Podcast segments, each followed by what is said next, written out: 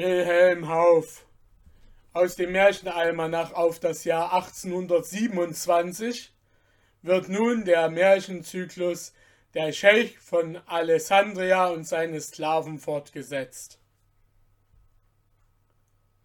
Die jungen Männer aber, die der Alte eingeführt hatte, waren voll Lobes über den Scheich, sein Haus und alle seine Einrichtungen. Wahrlich, sprach der junge Schreiber, es gibt keinen angenehmeren Zeitvertreib, als Geschichten anzuhören. Ich könnte tagelang so hinsitzen, die Beine untergeschlagen, einen Arm aufs Kissen gestützt, die Stirne an die Hand gelegt und, wenn es ginge, des Scheichs große Wasserpfeife in der Hand und Geschichten anhören. So ungefähr stelle ich mir das Leben vor in den Gärten Mohammeds. Solange ihr jung seid und arbeiten könnt, sprach der Alte, kann ein solcher träger Wunsch nicht euer Ernst sein. Aber das gebe ich euch zu, dass ein eigener Reiz darin liegt, etwas erzählen zu hören. So alt ich bin und gehe nun ins siebenundsiebzigste Jahr, so viel ich in meinem Leben schon gehört habe, so verschmähe ich es doch nicht, wenn an der Ecke ein Geschichtserzähler sitzt und um ihn im großen Kreis die Zuhörer, mich ebenfalls hinzuzusetzen und zuzuhören. Man träumt sich ja in die Begebenheiten hinein, die erzählt werden. Man lebt mit diesen Menschen, mit diesen wundervollen Geistern, mit Feen und dergleichen Leuten, die uns nicht alle Tage begegnen, und hat nachher, wenn man einsam ist, Stoff, sich alles zu wiederholen, wie der Wanderer, der sich gut versehen hat, wenn er durch die Wüste reist. Ich habe so nie darüber nachgedacht, erwiderte ein anderer der jungen Leute worin der Reiz solcher Geschichten eigentlich liegt. Aber mir geht es wie euch. Schon als Kind konnte man mich, wenn ich ungeduldig war, durch eine Geschichte zum Schweigen bringen. Es war mir anfangs gleichgültig, von was es handelte, wenn es nur erzählt war, wenn nur etwas geschah.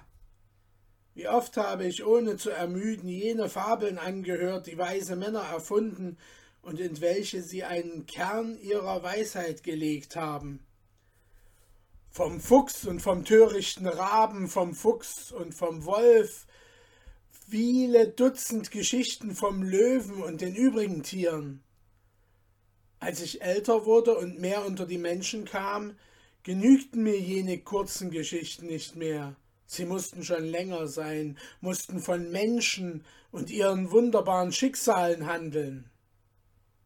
Ja, ich entsinne mich noch wohl dieser Zeit, unterbrach ihn einer seiner Freunde.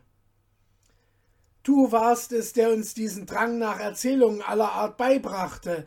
Einer eurer Sklaven wusste so viel zu erzählen, als ein Kameltreiber von Mekka nach Medina spricht.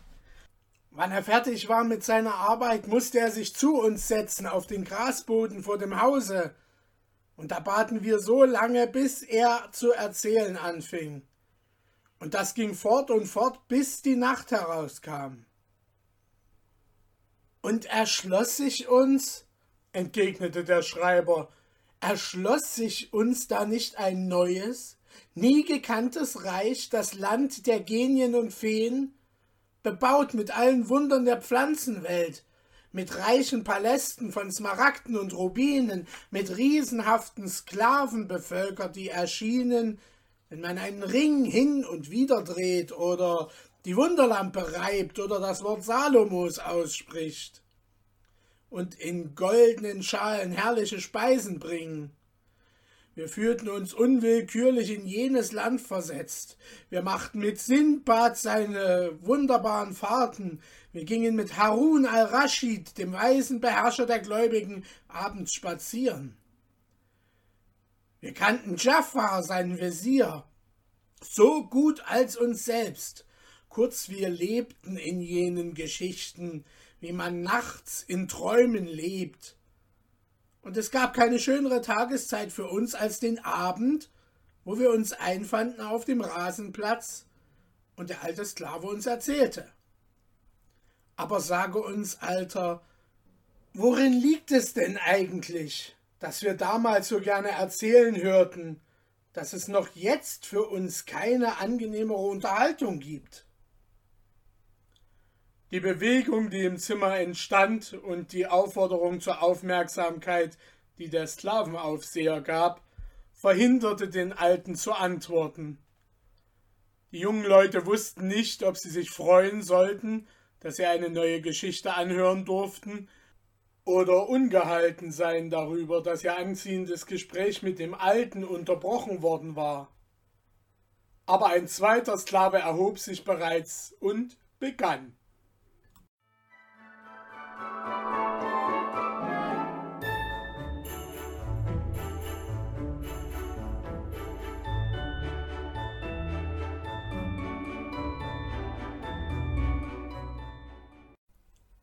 Herr, ich bin aus Mogador am Strande des großen Meers.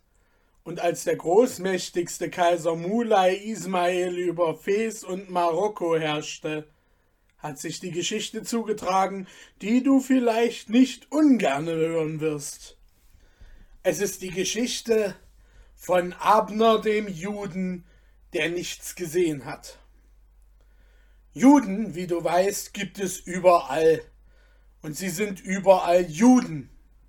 Pfiffig, mit Falkenaugen für den kleinsten Vorteil begabt, verschlagen, desto verschlagener, je mehr sie misshandelt werden, ihrer Verschlagenheit sich bewusst und sich etwas darauf einbildend. Dass aber doch zuweilen ein Jude durch seine Pfiffe zu Schaden kommt, bewies Abner als er eines Abends zum Tore von Marokko hinaus spazieren ging. Er schreitet einher, mit der spitzen Mütze auf dem Kopf, in den bescheidenen, nicht übermäßig reinlichen Mantel gehüllt, nimmt von Zeit zu Zeit eine verstohlene Prise aus der goldenen Dose, die er nicht gern sehen lässt, streichelt sich den Knebelbart, und trotz der umherrollenden Augen, welche ewige Furcht und Besorgnis und Begierde, etwas zu erspähen, womit etwas zu machen wäre, keinen Augenblick ruhen lässt, leuchtet Zufriedenheit aus seiner beweglichen Miene. Er muss diesen Tag gute Geschäfte gemacht haben, und so ist es auch. Er ist Arzt, ist Kaufmann, ist alles, was Geld einträgt. Er hat heute einen Sklaven mit einem heimlichen Fehler verkauft, wohlfeil eine Kamelladung Gummi gekauft und einem reichen kranken Mann den letzten Trank nicht vor seiner Genesung, sondern vor seinem Hintritt bereitet.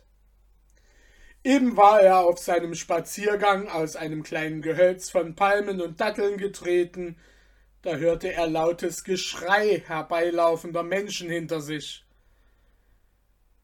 Es war ein Haufe kaiserlicher Stallknechte, den Oberstallmeister an der Spitze, die nach allen Seiten unruhige Blicke umherwarfen wie Menschen, die etwas Verlorenes eifrig suchen. Philister! rief ihm keuchend der Oberstallmeister zu. Hast du nicht ein kaiserlich Pferd mit Sattel und Zeug vorüberrennen sehen? Abner antwortete, der beste Galoppläufer, den es gibt. Zierlich, klein ist sein Huf, seine Hufeisen sind von vierzehnlötigem Silber, sein Haar leuchtet golden, gleich dem großen Sabbatleuchter in der Schule, fünfzehn Fäuste ist er hoch, sein Schweif ist drei und einen halben Fuß lang und die Stangen seines Gebisses sind von dreiundzwanzigkarätigem Golde. Er ist's, rief der Oberstallmeister. Er ist's, rief der Chor der Stallknechte. Es ist der Emir, rief ein alter Bereuter. Ich habe es dem Prinzen Abdallah zehnmal gesagt, er solle den Emir in der Trense reiten. Ich kenne den Emir, ich habe es vorausgesagt, dass er ihn abwerfen würde. Und sollte ich seine Rückenschmerzen mit dem Kopfe bezahlen müssen, ich habe es vorausgesagt, aber schnell wohin ist er gelaufen? Habe ich doch gar kein Pferd gesehen? erwiderte Abner lächelnd. Wie kann ich sagen, wohin es gelaufen ist, des Kaisers Pferd? Erstaunt über diesen Widerspruch wollten die Herren vom Stalle eben weiter in Abner dringen, da kam ein anderes Ereignis dazwischen. Durch einen sonderbaren Zufall, wie es deren so viele gibt, war gerade zu dieser Zeit auch der Leibschoßhund der Kaiserin entlaufen. Ein Haufe schwarzer Sklaven kam herbeigerannt, und sie schrien schon von weitem Habt ihr den Schoßhund der Kaiserin nicht gesehen? Es ist kein Hund, den ihr suchet, meine Herren, antwortete Abner. Es ist eine Hündin. Allerdings, rief der erste Eunuch hocherfreut. Aline, wo bist du? Ein kleiner Wachtelhund, fuhr Abner fort, der vor kurzem Junge geworfen, langes Behänge, Federschwanz, hinkt auf dem rechten vorderen Bein. Sie ist's, wie sie leibt und lebt, rief der Chor der Schwarzen. Es ist Aline, die Kaiserin ist im Krämpfe gefallen, sobald sie vermisst wurde. Aline, wo bist du? Was soll aus uns werden, wenn wir ohne dich ins Harem zurückkehren? Sprich geschwind, wohin hast du sie laufen sehen? Ich habe gar keinen Hund gesehen. Weiß ich doch nicht einmal, dass meine Kaiserin, welche Gott erhalte, einen Wachtelhund besitzt. Da ergrimmten die Leute vom Stalle und vom Harem über Abners Unverschämtheit, wie sie es nannten, über kaiserliches Eigentum seinen Scherz zu treiben und zweifelten keinen Augenblick, so unwahrscheinlich dies auch war, dass er Hund und Pferd gestohlen habe. Während die anderen ihre Nachforschungen fortsetzten, packten der Stallmeister und der erste Eunuch den Juden und führten den halb pfiffig, halb ängstlich lächelnden vor das Angesicht des Kaisers. Aufgebracht berief Mulai Ismail, als er den Hergang vernommen, den gewöhnlichen Rat des Palastes und führte, in Betracht der Wichtigkeit des Gegenstandes, selbst den Vorsitz. Zur Eröffnung der Sache wurde dem Angeschuldigten ein halbes hundert Streiche auf die Fußsohlen zuerkannt. Abner mochte schreien oder winseln, seine Unschuld beteuern oder versprechen, alles zu erzählen, wie es sich zugetragen. Sprüche aus der Schrift oder aus dem Talmud anführen, mochte er rufen die Ungnade des Königs ist wie das Brüllen eines jungen Löwen, aber seine Gnade ist der Tau auf dem Grase. Oder Lass nicht zuschlagen deine Hand, wenn dir Augen und Ohren verschlossen sind. Mulai Ismail winkte und schwur bei des Propheten Bart und seinem eigenen, der Philister solle die Schmerzen des Prinzen Abdallah und die Krämpfe der Kaiserin mit dem Kopfe bezahlen, wenn die Flüchtigen nicht wieder beigebracht würden. Noch erschallte der Palast des Kaisers von Marok von dem Schmerzgeschrei des Patienten, als die Nachricht einlief, Hund und Pferd seien wiedergefunden. Alinen überraschte man in der Gesellschaft einiger Möpse, sehr anständiger Leute, die sich aber für sie als Hofdame durchaus nicht schickte. Und Emir hatte, nachdem er sich müde gelaufen, das duftende Gras auf dem grünen Wiesen am Bache Tara wohlschmeckender gefunden als den kaiserlichen Hafer. Gleich dem ermüdeten fürstlichen Jäger der auf der Parforcejagd verirrt über dem schwarzen Brot und der Butter in der Hütte des Landsmanns aller Leckereien seiner Tafel vergisst. Mulai Ismail verlangte nun von Abner eine Erklärung seines Betragens, Und dieser sah sich nun, wie wohl etwas spät, imstande sich zu verantworten, was er, nachdem er vor seiner Hoheit Thron dreimal die Erde mit der Stirn berührte, in folgenden Worten tat. Großmächtigster Kaiser, König der Könige, Herr des Westen, Stern der Gerechtigkeit, Spiegel der Wahrheit, Abgrund der Weisheit, der du so glänzend bist wie Gold, so strahlend wie der Diamant, so hart wie das Eisen, höre mich, weil es deinem Sklaven vergönnt ist, vor deinem strahlenden Angesichte seine Stimme zu erheben. Ich schwöre bei dem Gott meiner Väter, bei Moses und dem Propheten, dass ich dein heiliges Pferd und meiner gnädigen Kaiserin liebenswürdigen Hund mit meines Leibes Augen nicht gesehen habe. Höre aber, wie sich die Sache begeben. Ich spazierte um mich von des Tages Last und Arbeit zu erholen, nichts denkend, in dem kleinen Gehölze, wo ich die Ehre gehabt habe, seiner Herrlichkeit, dem Oberstallmeister und seiner Wachsamkeit, dem schwarzen Aufseher deines gesegneten Harems zu begegnen. Da gewahrte ich im feinen Sande zwischen den Palmen die Spuren eines Tieres. Ich, dem die Spuren der Tiere überaus gut bekannt sind, erkenne sie alsbald für die Fußstapfen eines kleinen Hundes. Feine, langgezogene Furchen liefen über die kleinen Unebenheiten des Sandbodens zwischen diesen Spuren hin. Es ist eine Hündin, sprach ich zu mir selbst, und sie hat hängende Zitzen und hat Junge geworfen vor so und so langer Zeit. Andere Spuren neben den Vordertatzen, wo der Sand leicht weggefegt zu sein schien, sagten mir, dass das Tier mit schönen, weit herabhängenden Ohren begabt sei. Und da ich bemerkte, wie in längeren Zwischenräumen der Sand bedeutender aufgewühlt war, dachte ich, einen schönen, langbehaarten Schwanz hat die Kleine und er muss anzusehen sein als ein Federbusch. Und es hat ihr beliebt, zuweilen den Sand damit zu peitschen. Auch entging mir nicht, dass eine Pfote sich beständig weniger tief in den Sand eindrückte. Leider konnte mir da nicht verborgen bleiben, dass die Hündin meiner gnädigsten Frau, wenn es erlaubt ist, es auszusprechen, etwas hinke. Was das Ross seiner Hoheit betrifft, so wisse, dass ich, als ich in einem Gange des Gehölzes zwischen Gebüschen hinwandelte, auf die Spuren eines Pferdes aufmerksam wurde.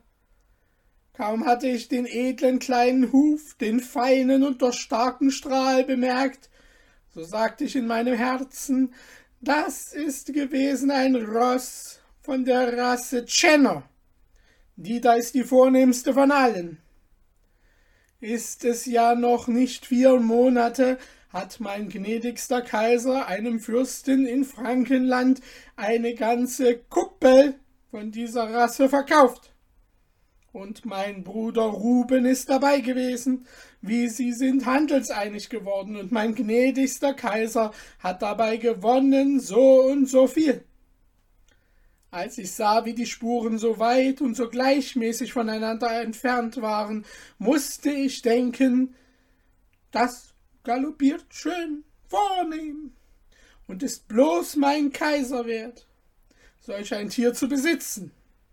Und ich gedachte des Streitrosses, von dem geschrieben steht bei Hiob, es stampfet auf den Boden und ist freudig mit Kraft und zeucht aus, den Geharnischten entgegen, es spottet der Furcht und erschricket nicht und fleucht vor dem Schwert nicht, wenngleich wieder es klinget der Köcher und glänzen beide Spieß und Lanzen.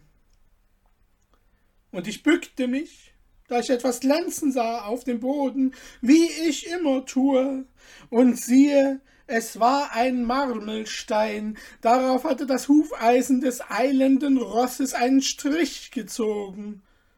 Und ich erkannte, dass es Hufeisen haben musste von vierzehnlötigem Silber. Muß ich doch den Strich kennen von jeglichem Metall, sei es echt oder unecht. Der Baumgang, in dem ich spazierte, war sieben Fuß weit und hier und da sah ich den Staub von den Palmen gestreift. Der Gaul hat mit dem Schweif gefochten, sprach ich, und er ist lang, drei und einen halben Fuß. Unter Bäumen, deren Krone etwa fünf Fuß vom Boden anfing, sah ich frisch abgestreifte Blätter. Seiner Schnelligkeit Rücken muss sie abgestreift haben. Da haben wir ein Pferd von fünfzehn Fäusten. Siehe da unter denselben Bäumen kleine Büschel goldglänzender Haare. Und siehe da, es ist ein Goldfuchs. Eben trat ich aus dem Gebüsche, da fiel an einer Felswand ein Goldstrich in mein Auge. Diesen Strich solltest du kennen, sprach ich. Und was war's? Ein Probierstein war eingesprengt in dem Gestein und ein haarfeiner Goldstrich darauf, wie ihn das Männchen mit dem Pfeilbündel auf den Füchsen der sieben vereinigten Provinzen von Holland nicht feiner und nicht reiner ziehen kann. Der Strich musste von den Gebissstangen des flüchtigen Rosses rühren, die es im Vorbeispringen gegen dieses Gestein gerieben kennt man ja doch deine erhabene Pracht, liebe König der Könige, weiß man ja doch, dass sich das geringste deiner Rosse schämen würde, auf einen andern als einen goldenen Zaum zu beißen. Also hat es sich begeben, und wenn nun bei Mekka und Medina, rief Mulai Ismail. Das heiße ich Augen. Solche Augen könnten dir nicht schaden, Oberjägermeister. Sie würden dir eine Kuppel Schweißhunde ersparen. Du Polizeiminister könntest damit weiter sehen als alle deine Schergen und Aufpasser. Nun, Philister, wir wollen dich in Betracht deines ungemeinen Scharfsinnes, der uns wohlgefallen hat, gnädig behandeln. Die 50 Prügel, die du richtig erhalten, sind 50 Zechinen wert. Sie ersparen dir 50, denn du zahlst jetzt bloß noch 50 Bar. Zieh deinen Beutel und enthalte dich für die Zukunft unseres kaiserlichen Eigentums zu spotten. Wir bleiben dir übrigens in Gnaden gewogen. Der ganze Hof bewunderte Abners Scharfsinn, denn seine Majestät hatte geschworen, er sei ein geschickter Bursche, aber dies bezahlte ihm seine Schmerzen nicht, tröstete ihn nicht für seine teuren Zechinen. Während er stöhnend und seufzend eine nach der andern aus dem Beutel führte, jede noch zum Abschiede auf der Fingerspitze wog, höhnte ihn noch Schnuri, der kaiserliche Spaßmacher, fragte ihn, ob seine Zechinen alle auf dem Steine sich bewährten, auf dem der Goldfuchs des Prinzen Abdallah sein Gebiss probiert hatte. Deine Weisheit hat heute Ruhm geerntet, sprach er. Ich wollte aber noch fünfzig Zechinen wetten, es wäre dir lieber, du hättest geschwiegen, aber wie spricht der Prophet? Ein entschlüpftes Wort holt kein Wagen ein, und wenn er mit vier flüchtigen Rossen bespannt wäre. Auch kein Windspiel holt es ein, Herr Abner, auch wenn es nicht hinkt. Nicht lange nach diesem für Abner schmerzlichen Ereignis ging er wieder einmal in einem der grünen Täler zwischen den Vorbergen des Atlas spazieren. Da wurde er, gerade wie damals, von einem einherstürmenden Haufen Gewaffneter eingeholt, und der Anführer schrie ihn an. Hey, guter Freund! Hast du nicht Goro, den schwarzen Leibschützen des Kaisers, vorbeilaufen sehen? Er ist entflohen, er muss diesen Weg genommen haben ins Gebirg. Kann nicht dienen, Herr General, antwortete Abner. Ach, bist du nicht der pfiffige Jude, der den Fuchsen und den Hund nicht gesehen hat? Mach nur keine Umstände. Hier muss der Sklave vorbeigekommen sein. Riechst du vielleicht noch den Duft seines Schweißes in der Luft? Siehst du noch die Spuren seines flüchtigen Fußes im hohen Grase? Sprich, der Sklave muss herbei. Er ist einzig im Sperlingschießen mit dem Blaserohr und dies ist seiner Majestät Lieblingszeitvertreib. Sprich, oder ich lasse dich sogleich krumm fesseln. Kann ich doch nicht sagen, ich habe gesehen, was ich doch nicht hab gesehen. Jude zum letzten Mal! Wohin ist der Sklave gelaufen? Denk an deine Fußsohlen! Denk an deine Zechinen! Oh, weh geschrien! Nun, wenn ihr absolut haben wollt, dass ich soll gesehen haben, den Sperlingsschützen, so lauft dorthin. Ist er dort nicht, so ist er anderswo. Du hast ihn also gesehen, brüllte ihn der Soldat an. Ja denn, Herr Offizier, weil ihr es so haben wollt. Die Soldaten verfolgten eilig die angewiesene Richtung, Abner aber ging, innerlich über seine List zufrieden, nach Hause. Kaum aber war er vierundzwanzig Stunden älter geworden, so drang ein Haufe von der Wache des Palastes in sein Haus, und verunreinigte es, denn es war Schabbat und schleppte ihn vor das Angesicht des Kaisers von Marok. Hund von einem Juden! schnaubte ihn der Kaiser an. Du wagst es, kaiserliche Bediente, die einen flüchtigen Sklaven verfolgen, auf falsche Spur ins Gebirge zu schicken, während der Flüchtling der Meeresküste zueilt und beinahe auf einem spanischen Schiffe entkommen wäre. Greift ihn, Soldaten! Hundert auf die Sohlen, hundert Zechinen aus dem Beutel. Um wie viel die Sohlen schwellen unter den Hieben, um so viel soll der Beutel einschnurren. Du weißt es, o Herr, im Reiche Fes und Marokko liebt man schnelle Gerechtigkeit. Und so wurde der arme Abner geprügelt und besteuert, ohne dass man ihn zuvor um seine Einwilligung befragt hätte. Er aber verfluchte sein Geschick, das ihn dazu verdammte, dass seine Sohlen und sein Beutel es hart empfinden sollten, so oft seine Majestät geruhten, etwas zu verlieren. Als er aber brummend und seufzend unter dem Gelächter des rohen Hofsvolkes aus dem Saale hinkte, sprach zu ihm Schnuri der Spaßmacher Gib dich zufrieden, Abner, undankbarer Abner. Ist es nicht Ehre genug für dich, dass jeder Verlust, den unser gnädiger Kaiser, den Gott erhalte, erleidet, auch dir empfindlichen Kummer verursachen muss? Versprichst du mir aber ein gut Trinkgeld, so komme ich jedes Mal eine Stunde, bevor der Herr des Westen etwas verliert, an deine Bude in der Judengasse und spreche Gehe nicht aus deiner Hütte, Abner, du weißt schon warum. Schließe dich ein in dein Kämmerlein bis zum Sonnenuntergang. Beides unter Schloss und Riegel. Dies, o oh Herr, ist die Geschichte von Abner, der nichts gesehen hat.